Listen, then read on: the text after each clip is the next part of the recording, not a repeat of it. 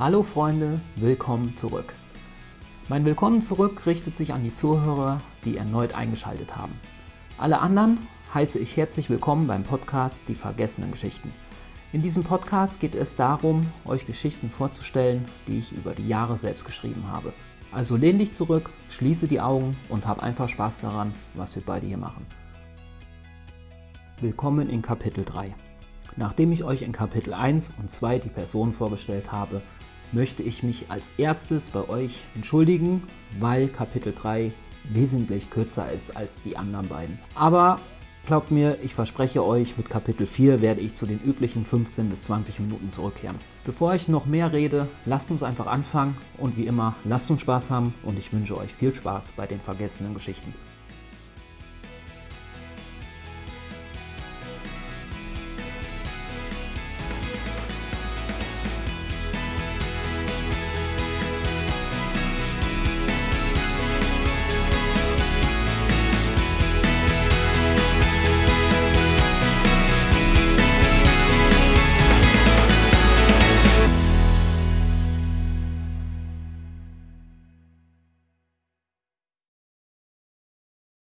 Kapitel 3 Überrascht, wie gut sein Freund ihn kannte, griff Vincent mit seiner Hand in die Hosentasche und umschloss die Schachtel Zigaretten. Hast du denn gar nichts gelernt? Bitte, nur den einen Abend, flehte Vincent förmlich, nachdem er sah, dass Timo seine Augen verdrehte und auf den Deal einging. Also gut, mach was du willst.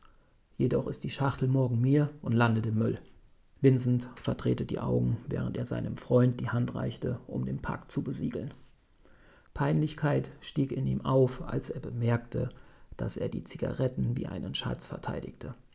Ein letztes Mal schaute er in die Runde der Hausgäste. Keine Sekunde länger ertrug er es mit anzusehen, wie das Rentnerpaar Seidel sich anhimmelte.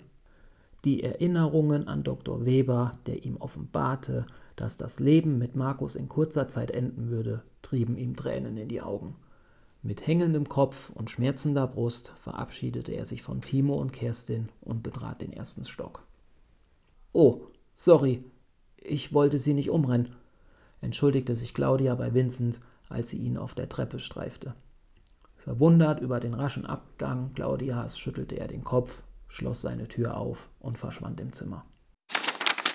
Unter Vincents Luke herrschte Stille, als er in der Nacht die Augen öffnete. Er fror. Nachdem er sich auf seinen Ellbogen abstützte, sah er, dass er vergaß, das Fenster nach dem Duschen zu schließen. Er stöhnte, schlug die dicke Daunenbettdecke von sich und stand auf. Die Kälte, die sich einen Weg in sein Zimmer suchte, hüllte ihn in seine liebliche Umarmung, während er auf die Berge hinabschaute. Niemals hätte er es sich träumen lassen, dass er es in Tirol so ansprechend finden würde. Er schaute zum Wecker auf der kleinen Anrichte herüber. Vier Uhr nachts. Mit Hose und Rollkragen bewaffnet, streifte er sich Schuhe und Jacke über und verließ das Hotel.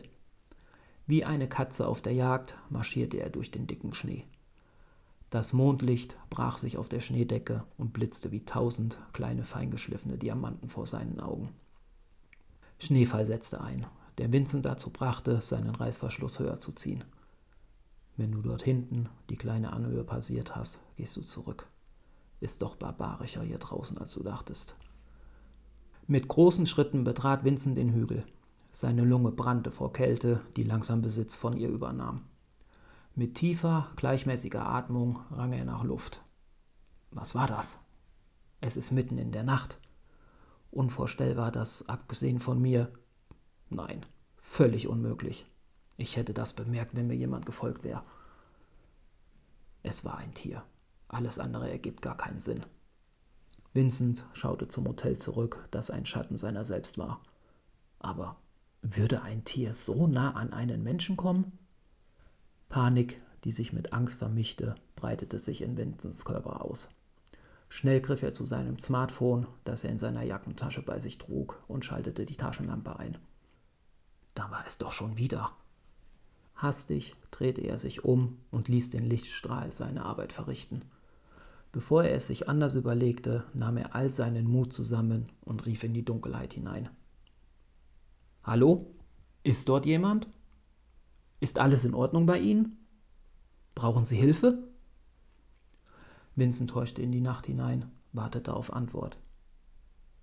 Doch er bekam keine. Mehr schlecht als recht gelang es ihm, die Stille, die er so dringend brauchte, vom Wind zu trennen. Er kniff die Augen zusammen, zählte leise 21, 22, 23, bevor er erneut ins Ungewisse rief. Hallo? Ist da jemand? Immer noch keine Antwort. Keine Ahnung, was es war, aber du wirst dich verhört haben. Der ganze Schnee macht mich, glaube ich, echt fertig. Sein Brustkorb hob und senkte sich, als er zum Hotel hinunterguckte. Er wunderte sich und stellte sich selbst die Frage, welcher der Bewohner in der ersten Etage das Licht einschaltete. Auf sicherem Weg trat er den Heimweg an, als er etwas Hartes an seinen Beinen bemerkte. Langsam schaute er in Richtung Boden und sprang augenblicklich einen Schritt zurück. Er stolperte und landete mit seinen vier Buchstaben im Schnee. Fuck! Was ist das denn? Behutsam nach vorn gebeugt erkannte Vincent, dass die Schneedecke unter seinen Händen sich merkwürdig warm anfühlte. In der Hoffnung, dass es ihn beschwichtigte, zählte er zögernd von zehn abwärts. Zehn, neun, acht, sieben, sechs. Sein Körper beruhigte sich. Vorsichtig griff er nach seinem Handy, schaltete die Taschenlampe ein und schrie denn erst im Schein seines Handys erkannte er, dass er mit einer Schicht dicken, rotem, klebrigen Blut überzogen war.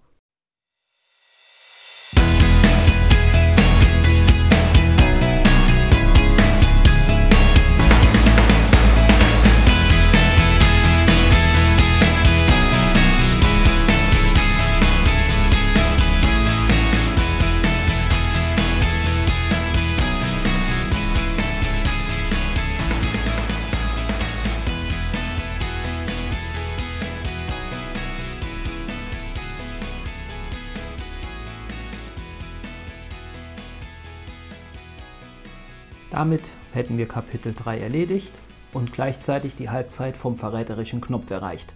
Ich hoffe, dir hat's gefallen. Wenn ja, lass bitte eine kurze Rezession da, würde mich drüber freuen. Und ich hoffe, wir hören uns in zwei Wochen wieder.